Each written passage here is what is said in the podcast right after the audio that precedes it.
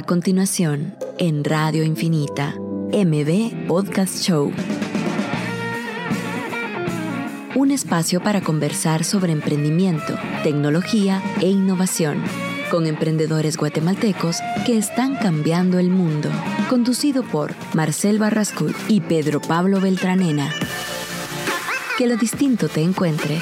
Esto es MB Podcast Show.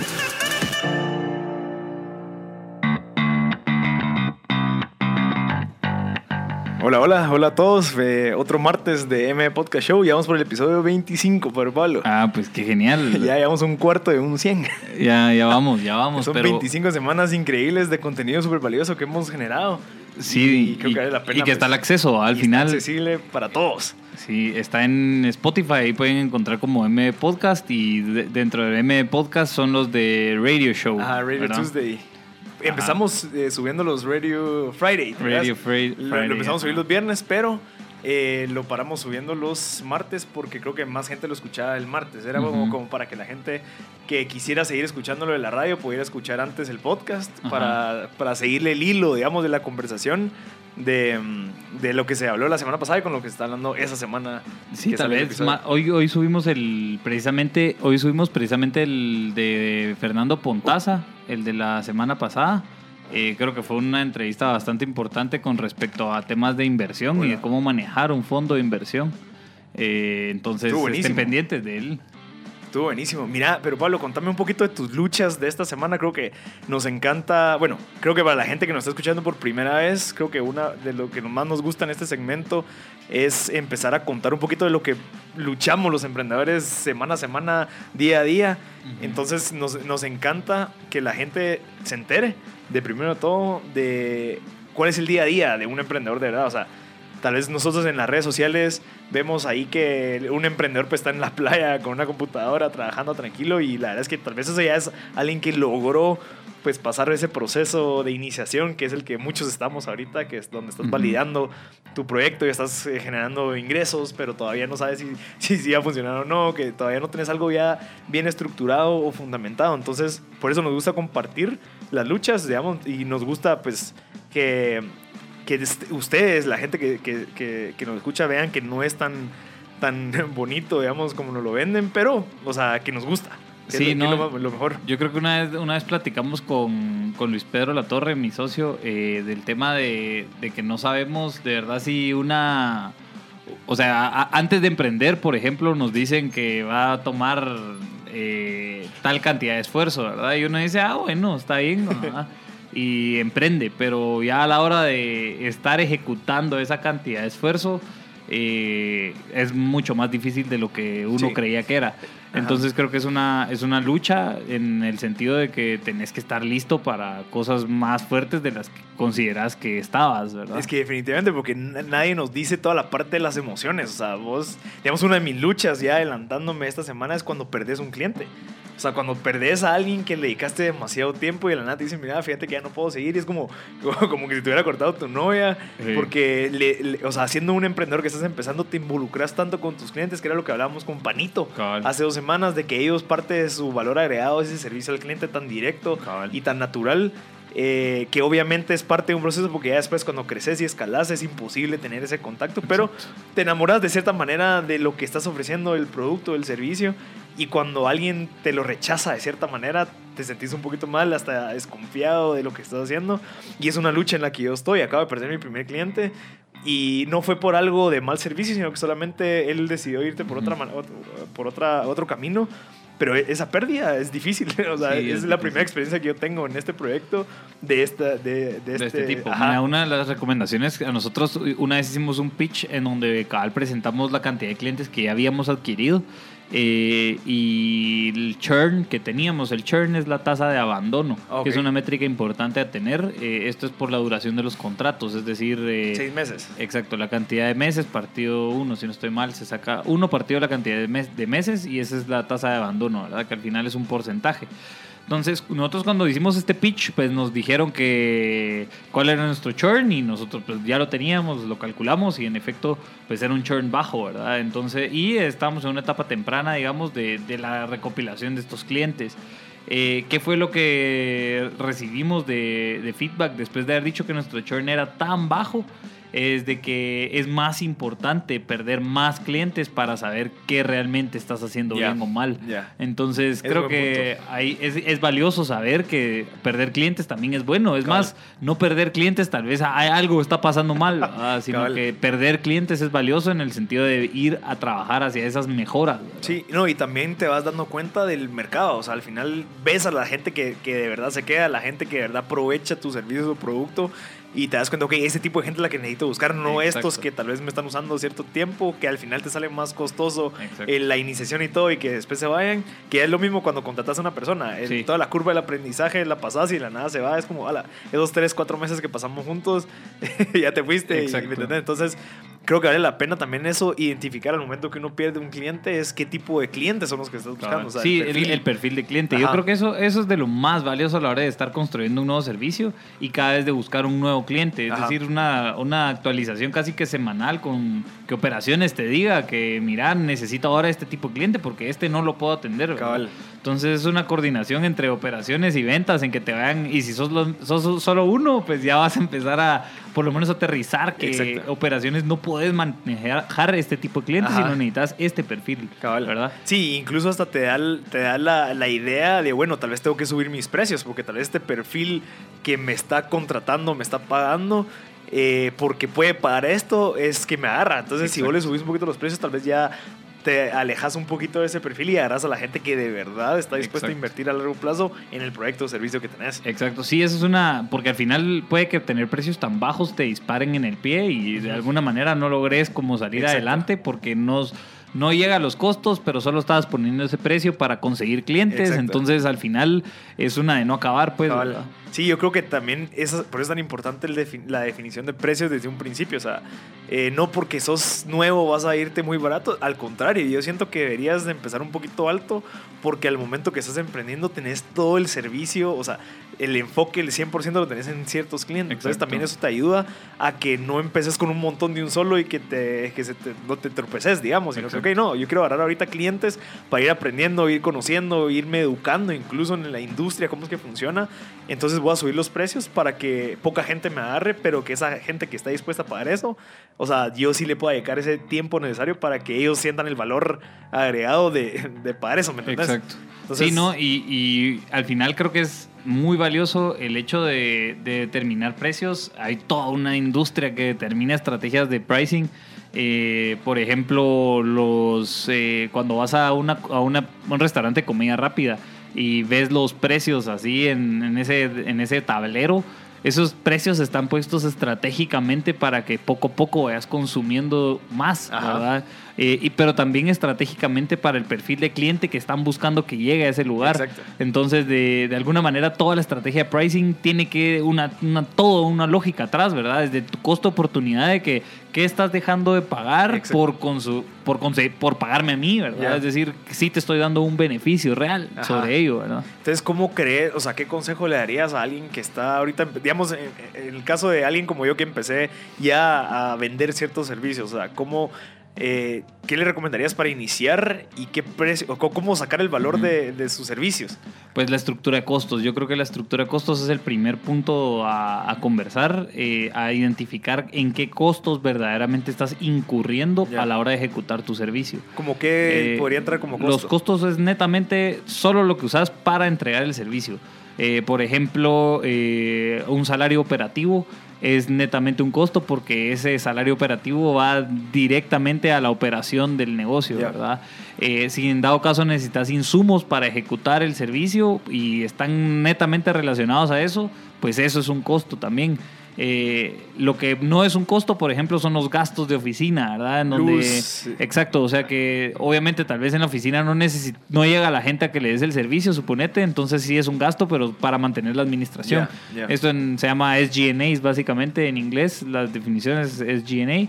Eh, y son los gastos, ¿verdad? O sea que es todo lo, lo, aparte, pero para sacar el precio hay que tener clara la estructura de costos y un margen por encima de ello. Sí, yo creo que va a variar mucho también la parte del servicio y si es producto. Exacto. O sea, el producto obviamente tenés que meter todo lo que te costó el tenerlo en Guatemala, bueno, digamos aquí en tu país o en donde lo vas a poner más el margen que quieras ganar, pero también ahí, bueno, ¿cómo sacas el margen? sí, y también otra, otra cosa importante son los, los temas de industria, ¿verdad? O sea, cómo la industria al final te dice eh, por dónde van los precios, cuál es la tendencia de márgenes de la industria. Hay industrias que marginan bastante, hay industrias que marginan menos, pero venden mucho más. Entonces, solo empezar a entender cuál es, en dónde estás parado, ¿verdad? Creo que esa es una de las preguntas que le hemos hecho a todas las personas que vienen y que hemos entrevistado, es eh, en dónde se ubican ellos, en como mapa de actores, digamos, en dónde se ubica esta empresa. Por ejemplo, Panito tenía claro dónde estaba su rol de distribuidor de, panes a restaurantes. O Fernando bien nos comentaba el tema de la distribución de capital en, eh, en, emprendimientos de alto riesgo.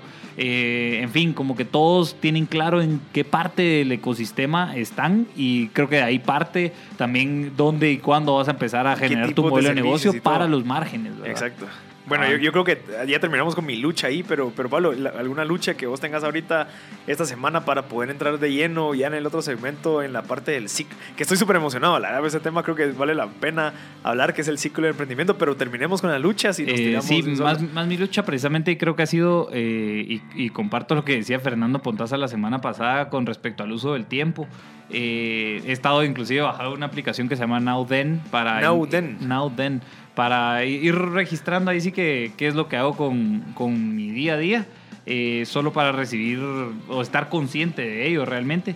Esa sería una. Eh, una, otra de las luchas es precisamente ese cambio de chip entre cada una de las conversaciones que uno va teniendo.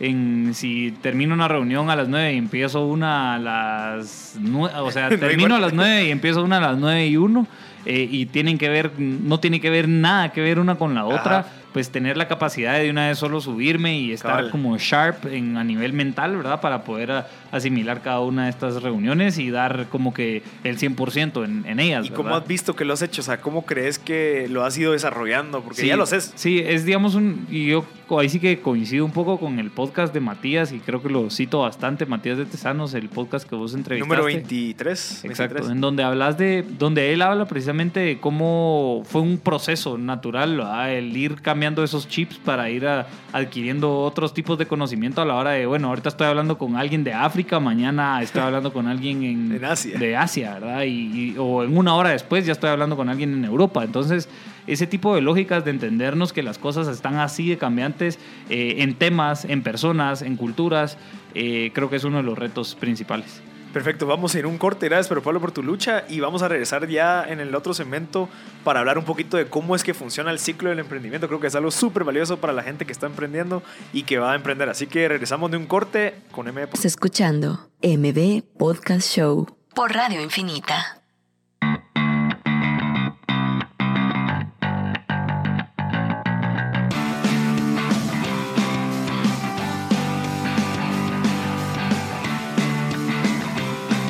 Ya estamos de regreso en M Podcast Show. Eh, es un espacio donde conversamos con emprendedores, innovadores en tecnología o en muchas áreas. Eh, hoy pues no tenemos invitado, pero tenemos aquí a un recurso súper valioso que es Pedro Pablo, que nos acompaña hoy como siempre.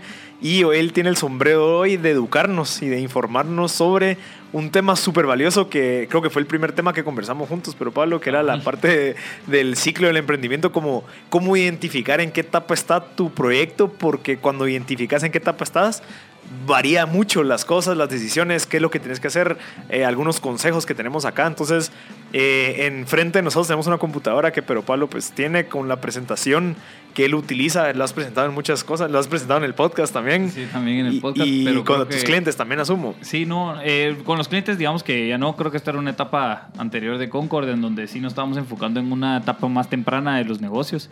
Eh, ahorita estamos enfocados en ya negocios que ya estén en etapa de venta, ya. no en etapa de idea y así. Pero eh, creo que es un conocimiento que generamos en todo este proceso de, de negocio eh, que recopilamos básicamente. Eh, obviamente hay literatura también detrás de él, pero creo que es súper importante entender el valor de todo, de todo este proceso y cómo vamos desprendiéndonos eh, y creciendo como negocios, ¿verdad? Para poder seguir creciendo, pues, Sí, mira, aquí tenemos enfrente diferentes fases. O sea, tenemos la fase de la idea, la fase de la etapa temprana, crecimiento temprano, crecimiento acelerado y madurez pero digamos de cada fase está dividido como que cómo funciona la administración, cómo funciona la estrategia, cómo funciona el motor de crecimiento y cómo funciona la identidad institucional, que es como cómo está tan involucrado, o sea, cómo está involucrado el dueño, digamos, o el CEO de este proyecto. Exacto, sí, la administración cabal empieza por, por los distintos tipos de administración que hay y por por la cantidad de cómo se lleva todo el tema administrativo del negocio, ¿verdad? Eh, si querés, creo que tal vez empecemos hablando solo de la parte de la etapa de idea. Creo que hay bastantes eh, personas que nos están escuchando en donde de verdad no solo tienen una idea de que quieren empezar un negocio, ¿verdad? Creo que una de las partes principales de la etapa de la idea es eh, tener bastantes conversaciones que te ayuden a validar, aunque sea a nivel conceptual, un prototipo y que ese prototipo a nivel conceptual eh, pues ya sea más cerca de esté más cerca de la venta que solo la idea que tenés de hacer algo a cambiar el mundo. Y esas conversaciones las recomendás que sean con quiénes, con clientes potenciales, usuarios potenciales. Sí, al final pueden haber todo tipo de conversaciones en esa etapa, desde conversaciones así que filosóficas hasta ya realmente aterrizadas a un tema de un cliente o un proveedor o alguien que esté en la industria de la idea que tenés. Eh, o un conocedor realmente de negocios que te pueda decir, ah, mira, esto sí hace sentido o no hace sentido. Pero ¿cómo hacemos ahí para quitarle el tabú a las personas de, es que van a copiar la idea, es que si llego y se la presento, le digo, lo van a hacer? Eso realmente creo que es algo cultural. En Guatemala nos pasa, en, y yo más, más, más que todo que estuve escuchando bastantes ideas durante una etapa de, de Concord, eh, escuchaba estas ideas, inclusive hacían firmar NDAs, ¿verdad? Exacto de Non-Disclosure Agreement en donde nos decían, no, pero es que no van a decir nada. No sé qué. Yo, y es valioso que la gente esté así de preocupada por cuidar ese tipo de cosas, pero eh, creo que en una etapa temprana es mucho más valioso poder comunicar. Exacto. Es, es, más, es más valioso estar abierto a decir las cosas para recibir un feedback valioso en, con respecto a lo que estás por construir, ¿verdad? Eh, obviamente existe el miedo de que te vengan y te roben tu idea, pero creo que es mucho más valioso venir y poder estar hablando con las personas y decírselos en la, de frente, así como, mira, mi idea es esta, ayúdame, ¿verdad? Creo que se construye más con fragmentos de idea que con mi idea. Yo, yo, creo que agregaría, o sea, la parte de idea, tal vez el empezar a trabajarla de cierta manera, ya haciéndola, ya sabes, como que también ah, yo tengo muchos amigos que se me acercan y tengo esta idea, tengo esta idea y todos cada semana tienen una idea o cinco, la misma idea durante dos años. Entonces también eh, algo importante que le recomiendo yo de mi parte es que esa idea ya no solo sea una idea, sino que, ok, es una visión que quiero llegar a hacer con estas cositas que yo estoy haciendo ahorita. Ya como que al menos tengas alguna cosita ejecutada que vaya creciendo poco a poco, pero al menos tener algo eh, funcionando, no solo como que, ah, mi idea y tu visión y tu idealista, o sea, creo que también vale la pena mencionar eso. Sí, y yo creo que con respecto a lo que decís, creo que ahí va la estrategia de la etapa de la idea, que la, estrategia de la etapa de idea para lograr, o sea, como en todas las etapas de negocio se tienen que tener estrategias, ¿verdad? Pero en la en la etapa de idea, la estrategia es validar el modelo de negocio. Exacto. ¿verdad? Es decir, lograr esa primera venta. De todo lo platicado, de todos los, proveedores que conseguiste, los posibles clientes a quienes les hablaste. Eh, lograr que alguien te compre esa, en esa primera instancia es la estrategia principal. Okay. Porque entonces ya no es una idea, como bien decías. Eh, el motor de crecimiento para esta etapa es la creatividad. Ahí sí que Ahí sí que solo siendo creativo empezás a conseguir clientes, solo siendo creativo empezás a lograr posicionarte en algunos lugares. Eh, solo siendo creativo tenés una manera de chispa en la que tu cerebro inclusive está en modo supervivencia. Exacto. Entonces empezás a buscar cómo crecer a través de, de la creatividad, pues, ¿verdad? Y yo creo que eso es algo muy esencial. Eh, ahora, adentrándonos un poco a quienes dirigen esta etapa de idea, son los mismos emprendedores, ¿verdad? Entonces, realmente no es como que haya una institución que soporte que si el emprendedor se va, entonces siga funcionando. exacto, siga funcionando, ¿verdad? No, no es así, pues, ¿verdad? Sino que en esta etapa es donde el emprendedor es más que el negocio. Es más, ese emprendedor es el, negocio, el negocio, cabal. Eh, y creo que eso hay que tenerlo claro, ¿verdad? Entonces es como que ya tenemos claro el motor de crecimiento que es la creatividad, tenemos claro que la identidad institucional es, la, persona, o sea, es emprendedor, la estrategia es validar y que te compren esa idea tan valiosa que tenés eh, y en algún grado la supervisión directa de seguir construyendo hacia que se logre. El todólogo. Exacto, el todólogo. Ahí sí que sos, y haces operaciones y haces ventas y haces administración Limpieza, y haces todo, todo, todo. Mira, yo creo que vale la pena agregar que es algo que me encanta mencionar siempre a la gente es la pasión. O sea, porque tenés que hacer tantas cosas, porque tenés que pasar tantas penas, porque tenés que ser tan creativo, yo creo que es imposible que lo hagas sin algún grado de pasión. O sea, tenés que estar dispuesto a decir, hola, hoy voy a estar en este evento bajo el sol parado ofreciendo mi servicio con una mi t-shirt, con una mi gorra y le voy a decir a mi novia que se ponga su camisa y su t-shirt como para que, o sea, que se vea ese, ese hustle, ya sabes, ese, ese, ese, eh, movimiento constante de que solo en eso pensés y que solo eso se hace y que la gente ya te relacione con que estás haciendo eso. Ya hay mucha gente que está empezando un negocio y la gente ni, ni se entera que lo está haciendo porque no está moviéndose tanto, ¿me entendés? Sí. Sí, hay que estar ahí, sí, creo que uno de las, eso lo, lo, he aprendido mucho vos, creería yo, en el, de que tenés que estar en la jugada, pues, o sea, tenés que no parar de alguna manera. Es agotador, pero por eso mismo creo que es valioso como que tener esa pasión que te, que te dé una rutina hacia lograr esa meta que va de la mano de tu pasión. Exacto. Miren, eh, si en dado caso alguien tiene una pregunta, nos pueden escribir por WhatsApp al 5741 1290. Estamos recibiendo mensajes ahorita. Eh, si tienen algún tip que quieren agregar estas etapas o fases, o nos pueden llamar al número de cabina al 2369-7389. Entonces, si quieres, pero Pablo, sigamos con la siguiente fase. Perfecto, sí. Eh, inclusive en nuestro Instagram posteamos una foto donde describe una gráfica del ciclo del emprendimiento. Eh, ahorita estamos precisamente en la etapa de la idea. Eh, MVP Show en Instagram nos pueden encontrar para que vayamos ahí sí que de la mano. Eh, creo que es importante entender esto solo para saber que si alguien va a querer emprender, pues le toca todavía un largo camino, ¿verdad? Y que lo, y que lo, y que lo sepa. Y si de alguna manera este conocimiento le sirve para cortar ese, ese, ese camino, pues es realmente lo, lo, que estamos buscando. ¿Y también la presentación está en tu página o no? Eh, no, no. está en tu página. Pero igual, si nos pueden escribir los correos, con gusto se, las, mandamos. Perfecto. ¿Verdad? Entonces, eh, ya que luego iríamos a la etapa temprana, ¿verdad? La etapa temprana es donde ya están por llegar a un punto de equilibrio, ¿verdad? o realmente esa es la estrategia llegar a un punto de equilibrio después de toda esa idea y ese prototipo que empezaste a vender, pues lograr ya llegar a vender lo suficientes para llegar a ese punto de equilibrio financiero, ¿verdad? Ese punto de equilibrio financiero es netamente ingresos, y, o sea, iguales a, los, a todos los egresos, ¿verdad? Y ya solo con eso, pues ya, ya de alguna manera ya hay una lógica de punto de equilibrio y a eso... Y ya validaste también, pues. Exacto, ya validaste que hay mercado, ya la gente te está dando feedback de tu servicio o producto, te está diciendo, mira, modificale esto. Se te van clientes. Se te van clientes y en, la medida que se te van clientes también empiezas a saber que por qué se te están yendo, entonces mejoras tu perfil de cliente. En fin, todo lo que las luchas que estábamos precisamente conversando hace un rato, creo que van muy Yo creo que me encuentro en una etapa temprana ahorita, en, mi proyecto, en mi empresa ahorita para llegar a un punto de equilibrio, digamos. Y eso es precisamente uno de los, una, una estrategia, o sea, llegar a punto de equilibrio y solo facilitar ese punto de equilibrio, ¿verdad?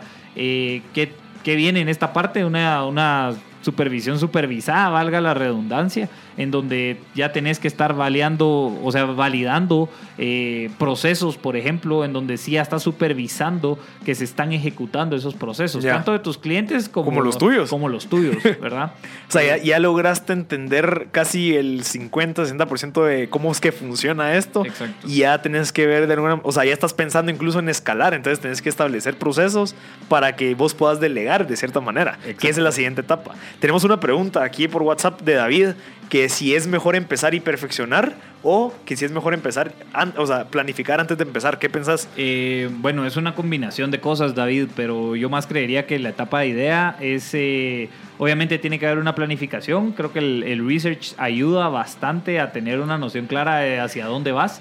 ¿verdad? Eh, o qué tenés que contemplar o, o, qué tenés que ver, ¿verdad? Pero eh, una de las cosas más valiosas es validar ese modelo de negocio. ¿Y cómo se valida? Vender algo. Exacto, o sea, salir a vender por medio de tener tal vez una visión o alguna, al menos una estrategia medio clara, pero también no esperar hasta que tengas este plan perfecto, como dice el, fundador de LinkedIn, que, es, eh, que te tiene que dar pena tu primer servicio o producto, porque si no empezaste muy tarde. Exacto. Me encanta, te lo juro, y eso lo repito a toda la gente, es, es, tan cierto, o sea, te tiene que dar pena el primer primer prototipo que fuiste a enseñar, porque si nunca, o sea, si esperas a que esté perfecto, no lo vas a salir. Va a pasar un año, dos años que pudiste haber implementado y aprendido y conocido y, y, o sea, un montón de cosas. Sí, y inclusive muchos de esos prototipos quizás no es lo que verdaderamente necesitan los clientes. Obviamente tal vez necesitan esa idea de lo que estás construyendo, pero no es específicamente lo que Eso, les está cabal. llegando a enseñar lo que necesitan. Exacto. Entonces ahí pueden haber todavía modificaciones y creo que eso es precisamente parte de, de esta supervisión, eh, Sí. que es, es básicamente una supervisión de estar encima, ¿verdad? De ir verificando los procesos,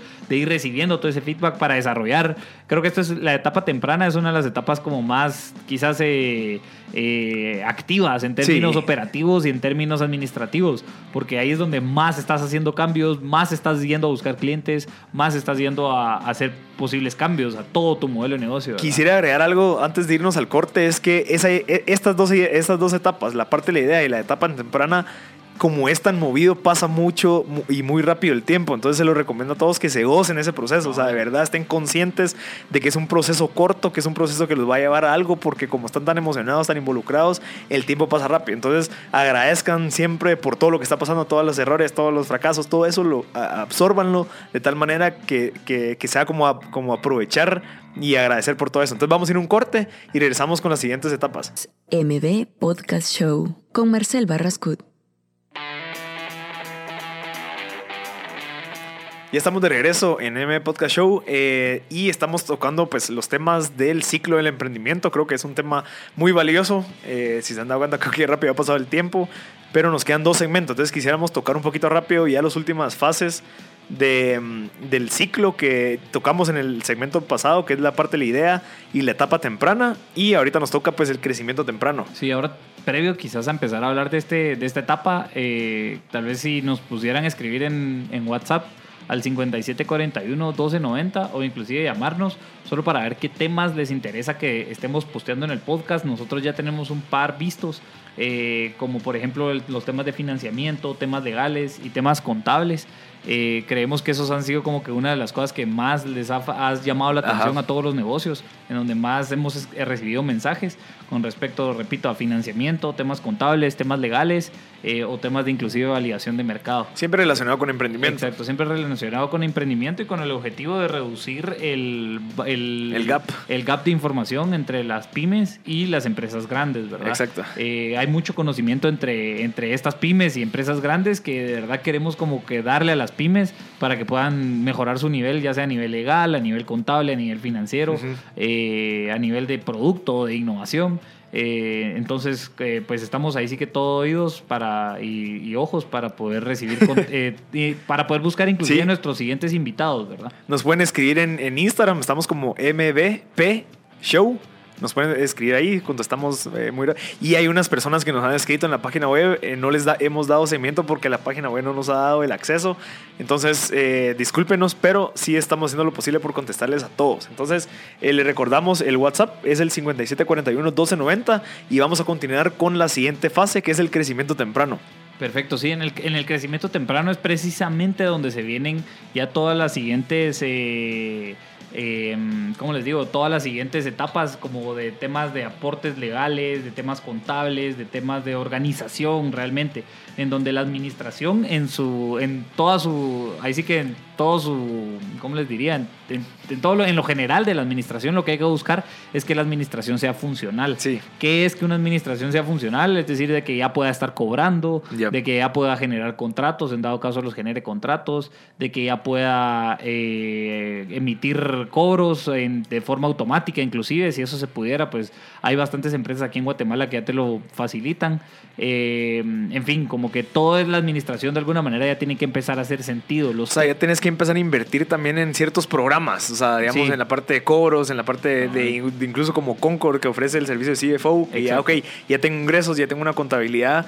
eh, ¿Cómo hago para ver esos números y a sacar análisis como para poder tomar decisiones y así pues pasar a un crecimiento acelerado? Exacto, sí, ese, esa es una de las cosas y otro de que cada vez el servicio y el producto pues, ya va a estar más eh, eh, re- refinado, ¿verdad? Entonces a la hora de vender, pues ya van a tener términos y condiciones para ofrecer, ¿verdad? Entonces eh, ya los términos y condiciones que ofrezcan a la hora de la venta son los que tienen que cuadrar con las operaciones, porque si no cuadran con la operación, entonces están ofreciendo algo que de verdad no van a poder dar. y no pueden mantenerlo. Exacto, entonces ya las ventas tienen que cuadrar netamente con lo que vas a poder ofrecer atrás, ¿verdad? Ok. Y creo que eso es una construcción de procesos y una administración, como decía, eh, ya en términos funcionales. Mira, nos están haciendo una buena pregunta que se llama Lupita, nos está, nos está escribiendo en WhatsApp, eh, que es en dónde entra toda la parte del registro, digamos, eh, fiscal, la parte de cómo hago para inscribir mi empresa, cómo hago para volverme, si estoy en una empresa individual o me paso una SA o una SE, en este caso, ¿en qué etapa crees que es la más conveniente? Si es en la idea, en la, en la parte de la etapa temprana o en la parte del crecimiento bueno, temprano. Lo, voy a hablar como una caja del pasado, del presente y el futuro. Ok. Eh, con respecto a una caja del pasado, creo que si ya hicieron pues negocios y no han registrado ningún ingreso contable en términos fiscales, eh, pues ya es el momento para que lo empiecen a hacer ya. Eh, desde una, ya sea desde, si son servicios profesionales, pues puede ser desde facturas de pequeño contribuyente, eh, o si es una empresa, pues ya a través de una SA, ¿verdad? Eso es con respecto a la caja del pasado o del presente. Okay. Ahora, con respecto al futuro, se vienen escenarios en donde vamos a tener una sociedad de emprendimiento. Esta sociedad de emprendimiento, pues va a poder ser unipersonal y va a poder funcionar ya de alguna manera para poder facturar. Okay cuando se están en una etapa idea, que creo que ahí estábamos hablando, eh, que creo que es donde se empieza a decidir cómo se hace, eh, es importante de una vez empezarlo a contemplar. Eh, ese dinero que te entra y que es del IVA, digamos, nunca es tuyo. O sea, a pesar de que te entre, no es tuyo. Ya solo tener en la mente que no es tuyo, sino que es para pagar impuestos, creo que es clave, ¿verdad? Por lo menos tenerlo en Contemplado. cuenta. entonces, solo tener eso en cuenta creo que es súper útil. Eh, para poder decidir, ¿verdad? Yo quisiera agregar algo ahí. Yo creo que también en la parte de idea también hay que entrar tranquilos, o sea, no meterte porque te quieres asociar con una persona, con una, porque tienen una idea ahorita que no es tangible, se asocian de un solo porque mita mita, o sea, creo que es un error, o sea, de verdad el, el, asociarse legalmente y fiscalmente en una sociedad que es tan complicado cerrar, si en dado caso esa idea no se lleva a cabo, creo que no vale tanto la pena. Yo creo que recomendaría de mi parte que se facture como, como pequeño, contribuyente. Al principio que alguno de los dos diga, mira, yo voy a poner mis facturas, me pago el, ISR en este caso.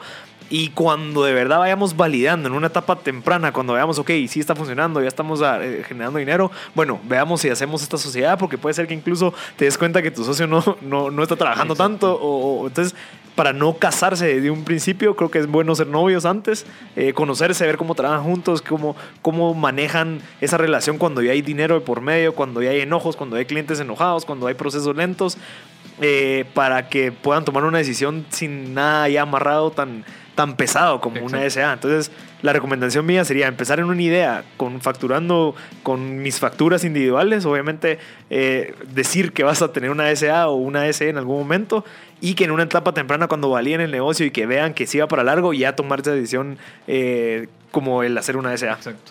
Sí, yo creo que una SA inclusive es bien difícil disolverla. Creo que los procesos legales, eh, inclusive si estamos cometiendo algún error, por favor, eh, contadores o abogados que nos estén escuchando, eh, somos todo oídos para poder enriquecer de conocimiento a las personas que están por emprender o que ya tienen un negocio y que todavía hay, hay, temas ahí para, para, identificar. Perfecto. Entonces, en el crecimiento temprano creo que hablábamos de la funcionalidad del negocio, ¿verdad? Esta funcionalidad eh, era lo que les decía, estar ofreciendo algo que de verdad se puede eh, dar, ¿verdad? O sea, sí se puede entregar al cliente todo esto que se ofrece y va desde la venta hasta la operación, hasta una operación constante, ¿verdad? Eh, tenemos una llamada. Tenemos una llamada. Hola, buenos días. Hola, buenos días. ¿Con quién tenemos el gusto? Con Juanita Pardo. Hola, Juanita, mucho gusto. ¿Cómo estás? Bien, gracias. Solo quisiera eh, pues que recomendaran si tienen alguna información sobre eh, cómo prepararse para poder eh, tener todos esos conocimientos, poder manejar mejor la, la parte de los números, poder uno, porque ya sabes que con exceso de tecnología y todo a veces puede ganarnos algo como eso. Perfecto, muchas gracias, Juanita.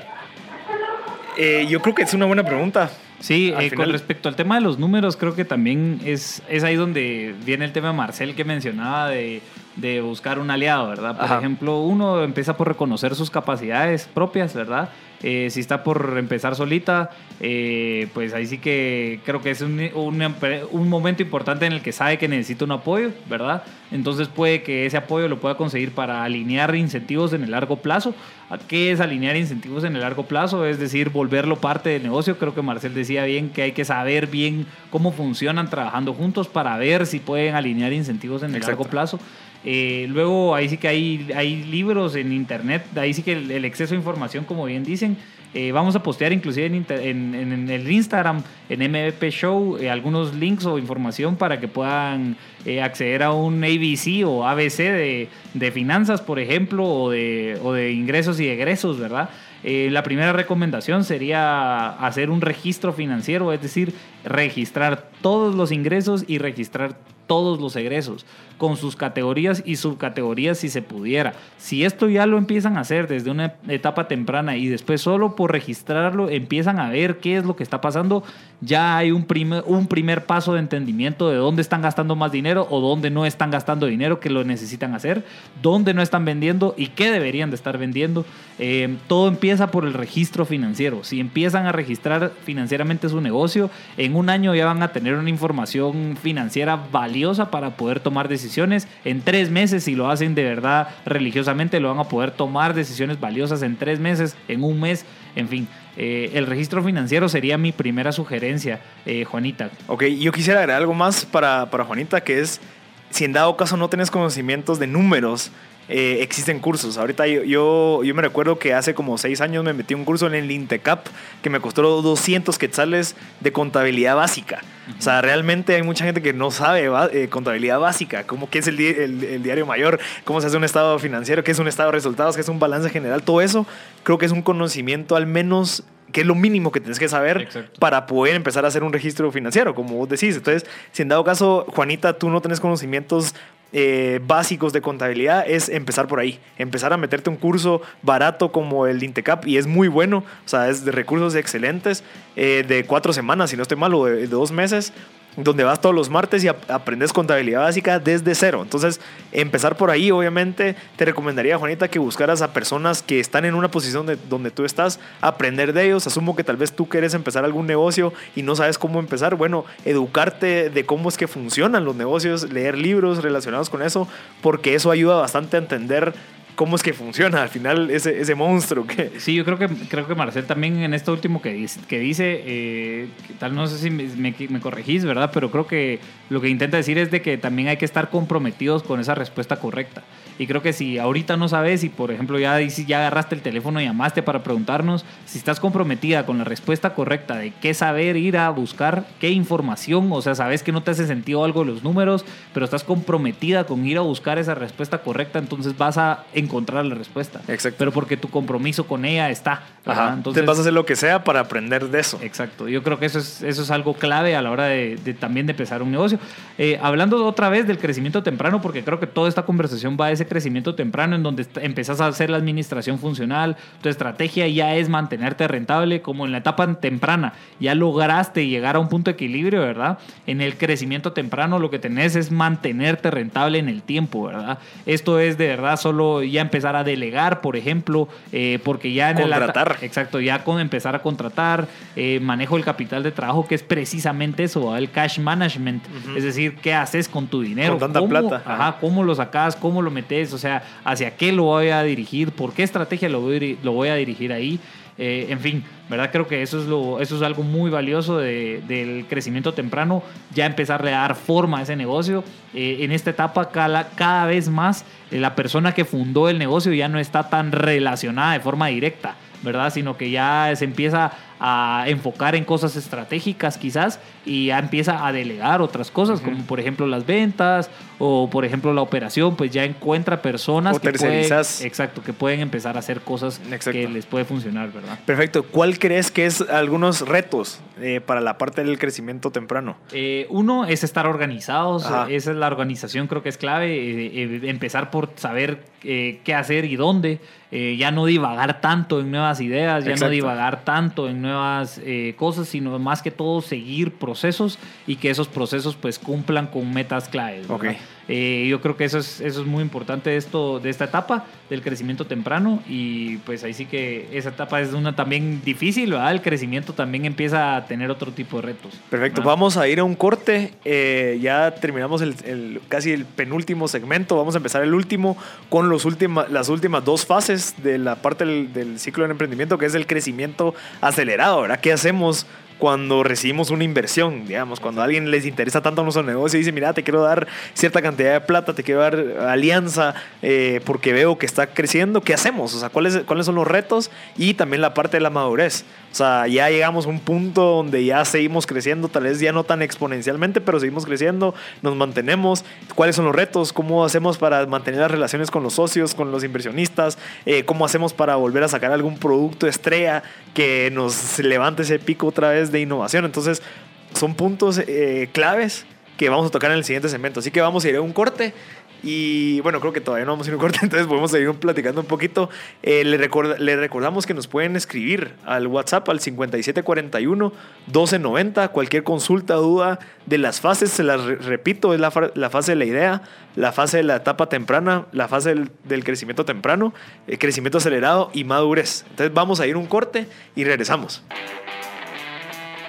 Ya estamos de vuelta en M Podcast Show. Eh, creo que vale la pena que pongan mucha atención en estas últimas dos fases del ciclo de emprendimiento. Tenemos aquí a Pero Pablo, que es uno de los fundadores de Concord, que es una empresa súper eh, súper innovadora, que es lo que estamos hablando, y tienen un servicio muy interesante para todos los emprendedores, que es la parte del CFO as a Service. Creo que si nos eh, puedes ampliar un poquito. Tal vez en, en, dos, dos, segmentos, entonces en tres programas de tres semanas, digamos, o dos, porque ya tenemos las, las siguientes dos ocupadas. Eh, vamos a traer a más personas de Concord para platicar del servicio del CFO as a Service, eh, ya incluyendo contabilidad. Eh, creo que es una de las servicios que estamos sacando a continuación, ya contabilidad y de una vez una gerencia financiera o pues una un dashboard con información financiera para tomar decisiones. Entonces no solo es una contabilidad que es netamente para pagar impuestos, ¿verdad? Sino ya es una contabilidad, digamos, con estrategia, con eh, una recopilación de información, una base de datos y la base de datos, pues de alguna manera ya podemos empezar a dar un análisis sobre ella a nivel financiero, con tus cuentas por cobrar, cuentas por pagar. Eh, entonces ahorita precisamente estamos ya terminando de cerrar el servicio con los contadores. Antes solo ofrecíamos del lado de solo servicio de gerencia financiera, digamos, eh, pero ahora lo estamos dando de una vez y solo así lo vamos a empezar a vender, solo con contabilidad y con de una vez la, el, análisis. Todo el servicio completo, entonces. Entonces ya de una vez, a la hora de adquirir la contabilidad, también de una vez adquirís eh, los análisis y dashboards financieros para tu negocio. Mira, ¿y ahí en qué etapa entraría, digamos, que vos recomendás que alguien agarre ese servicio? pues mira, tengo, tengo eh, hemos, construimos un par de perfiles. Eh, el perfil ideal, digamos, sería para una empresa que ya esté facturando por lo menos arriba de 50 mil quetzales al mes. Eh, ¿Por qué? Porque, o bueno, inclusive si, si, es, si están facturando menos, también eh, es de ver ¿verdad? las opciones. Creo que desde una etapa temprana es bien valioso empezar a entender cómo funciona tu contabilidad y cómo esa contabilidad te sirve para el análisis financiero. ¿verdad? Entonces, creo que esta alianza también es súper importante para determinar esto, ¿verdad? Eh, creo que es un servicio de verdad, yo diría que es el servicio de, más bajo precio y de mejor calidad que hay, incluyendo finanzas y contabilidad. Pero, eh, ¿crees que lo necesito en una etapa temprana o crees que lo necesito ya en un crecimiento temprano? Depende, depende de la etapa temprana, cuánto estás vendiendo y cuánta papelería estás generando, ¿verdad? Eh, si de verdad la organización se em, empieza a ser un problema, creo que precisamente eso es lo que intentamos mitigar a través de tercerizar este, esta contabilidad y las finanzas. Va, perfecto. Entonces, si querés, toquemos ahorita eh, sí, si querés solo eh, para terminar, creo yo hoy día falta la última, las últimas dos partes, el crecimiento acelerado y la madurez. El crecimiento acelerado es ya cuando empieza a dividir, dentro de la empresa empiezan a haber divisiones. como departamentos. tu departamento de ventas, tu departamento operativo, tu departamento administrativo, tu departamento de lo que sea, o lo que vayas viendo. Ya no sos vos el, eh, digamos, el, la cara que hace todo eso. Exacto, ya no sos vos y tampoco ya no solo es un par de, de personas las que están enfocadas en ello, sino que hay un montón ya más de personas enfocadas en ello. Eh, el reto aquí del motor de crecimiento es estar coordinados. Si están coordinados, es decir, que todas estas áreas, a pesar de que hayan bastantes personas, a pesar de que estén haciendo bastantes actividades al día a día distintas, pero se empiezan a coordinar entre ellos, creo que ese es el motor precisamente de crecimiento para poder siguiendo, a pesar de crecer, seguir siendo ágiles como lo eras hace un rato.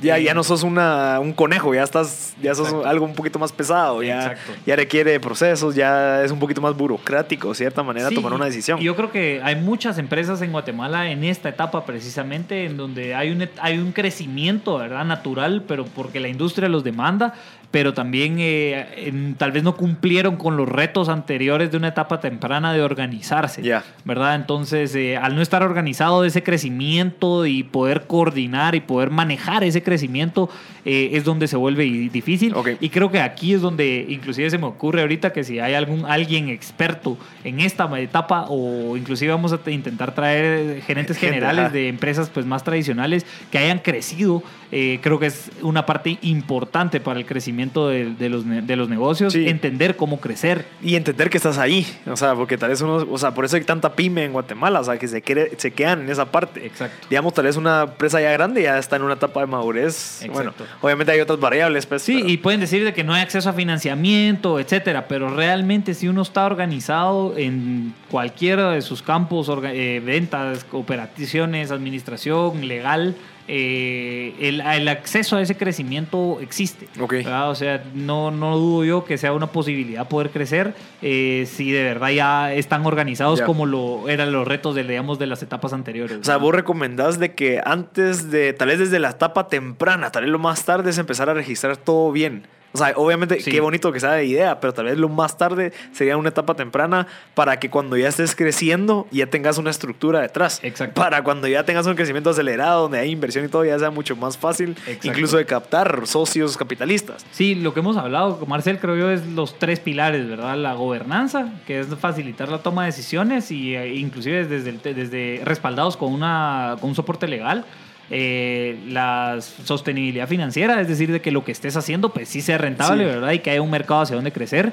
Y por último, medir que la estrategia o visión pues sea medible, ¿verdad? Entonces, en la medida que tengas estos tres en todo este camino de idea, etapa temprana, crecimiento temprano, crecimiento acelerado hasta madurez, si lo tenés claro, pues de seguro eh, van a ir evolucionando en ese crecimiento en esos tres pilares, ¿verdad? Va, perfecto. Te, si quieres terminemos de tocar el crecimiento acelerado. Sí, yo creo que el crecimiento acelerado, como, como se los mencionaba, creo que hay bastantes pymes en Guatemala con, con este tema, con este problema, con cómo no llegaron a poder a tener un crecimiento acelerado y quizás, y quizás es por temas de eh, organización, ¿verdad? Eso sería lo primero. O, y quizás lo segundo es por temas de con, no conocimiento, ¿verdad? O sea, no, no tienen el conocimiento de cómo de verdad crecer. ¿Verdad? Ahí es donde, donde importa tanto un socio como con Smart Money. Exacto. Alguien con experiencia, alguien que te diga, mira, yo me vuelvo, o incluso mentores, o sea, no solamente un socio. O junta directiva, por ejemplo. Eh, eso, y luego creo que sería la última, la etapa de madurez, que ya es donde ya empiezan a haber líneas de fuego mucho más claras ¿verdad? Donde ya empiezan a haber retornos de inversión, donde ya no es de coordinación, sino que ya el motor de crecimiento es la colaboración, eh, porque ya empiezas a ser un, netamente un, un, nodo en la industria, ¿verdad? Entonces, como ya, ya sos ya estás en esa etapa, digamos que la colaboración es donde más sirve para poder hacer crecer ese ecosistema de tu industria y que puedas de alguna manera seguir obteniendo retornos de inversión y creo que esa es la estrategia precisamente ya de una etapa en maduración, ¿verdad? Mira, yo creo que también en la parte de la identidad institucional es cuando ya de verdad delegas, la, o sea, literalmente delegas mucho y ya estás enfocado cabal en, bueno, ¿cómo hacemos para llevar esto a otro nivel? Ya no estás preocupado de que el servicio al cliente, o sea, obviamente te tienes que reunir con tu gente, pero tal vez ya no estás en, la batalla, ya no estás en la guerra de todos los días. Exacto, sí, no, inclusive aquí puedes realmente hasta salirte pues del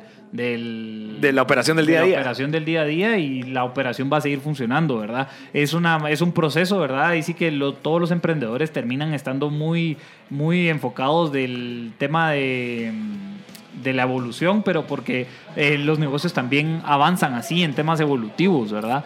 Eh, o en tiempos evolutivos, en donde empezás ahí sí que dándole el 100% de tu tiempo y en un plazo de X cantidad de años, pues ya te desligas del negocio y ya empieza a funcionar por sí solo, digamos. Exacto. Ese es el reto, obviamente es difícil y como les decía, creo que depende de ir haciendo bien cada una de estas etapas para que si lograste organizarte, entonces vas a poder lograr la escalabilidad y saber cómo crecer y como supiste cómo crecer crecer, entonces ya enfocarte en netamente los retornos de inversión y mantener estables los flujos del negocio para poder inclusive desligarte del negocio. Perfecto. Mira, nos, queda, nos quedan tres minutos, entonces me gustaría que tocáramos el tema de la madurez. Que ya es algo, pues, no sé si es tan atractivo, o sea, de cierta, mucha gente tal vez no quiere llegar a esa etapa donde, bueno, ya lo hice y nos seguimos manteniendo, o quieren seguir en la lucha del día a día innovando, porque parte de, de, los desafíos de estar en la etapa de madurez es la innovación. O sea, no quedarte con lo que te trajo aquí, sino que estar viendo cómo puedes ir innovando. Sí, yo creo que aquí es donde viene precisamente la, la, entrega de batutas, ¿verdad? Es decir, poder saber delegar a una siguiente persona los roles de, del completo control, no del, no del completo control, sino del control de las decisiones importantes del negocio para saber hacia dónde va.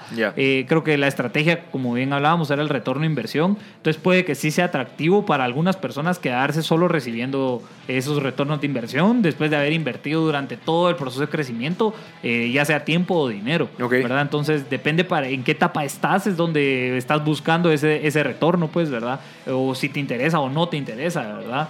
Eh, en esta etapa inclusive de crecimiento acelerado o de madurez puede ser útil hacer la venta de, del negocio, ¿verdad? Creo que ahí es donde mejor se vende quizás o se vende mejor en una etapa de crecimiento acelerado, depende, ¿va? Entonces depende para quién le interesa, creo yo, eh, estar en esta etapa de la madurez. Hay muchas personas que de verdad solo viven de rentas de negocios que ya están en una etapa de madurez y pues eh, viven tranquilos eh, o para al final ver, velar por tus ingresos, digamos. Y digamos, cabal, o sea, parte de los desafíos de, la, de estar en esta etapa es, bueno, ¿qué más hacemos? O sea, no solo nos podemos quedar, ofreciendo este servicio, porque cada día hay tecnologías nuevas, cada día hay nuevos servicios, nuevos problemas que, o bueno, tal vez el problema que vos solucionaste desde un principio en la idea, ya se convirtió o evolucionó en otro problema. Entonces tenés que estar viendo cómo ir implementando nuevas tácticas, nuevas personas, nuevas tecnologías, nuevos servicios.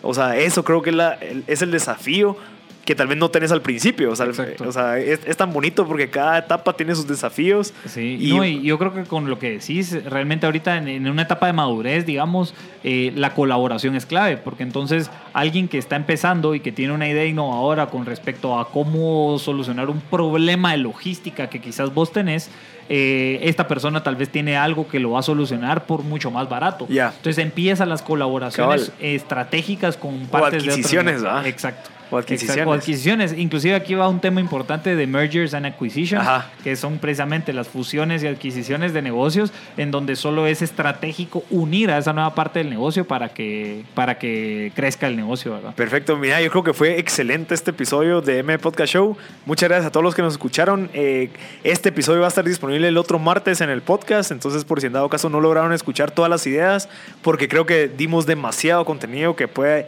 servirle bastante a la gente que está emprendiendo muchas gracias, pero Pablo, te lo agradezco a toda la gente que hizo preguntas y, y las llamadas. Y esto fue otro episodio de MB Podcast Show.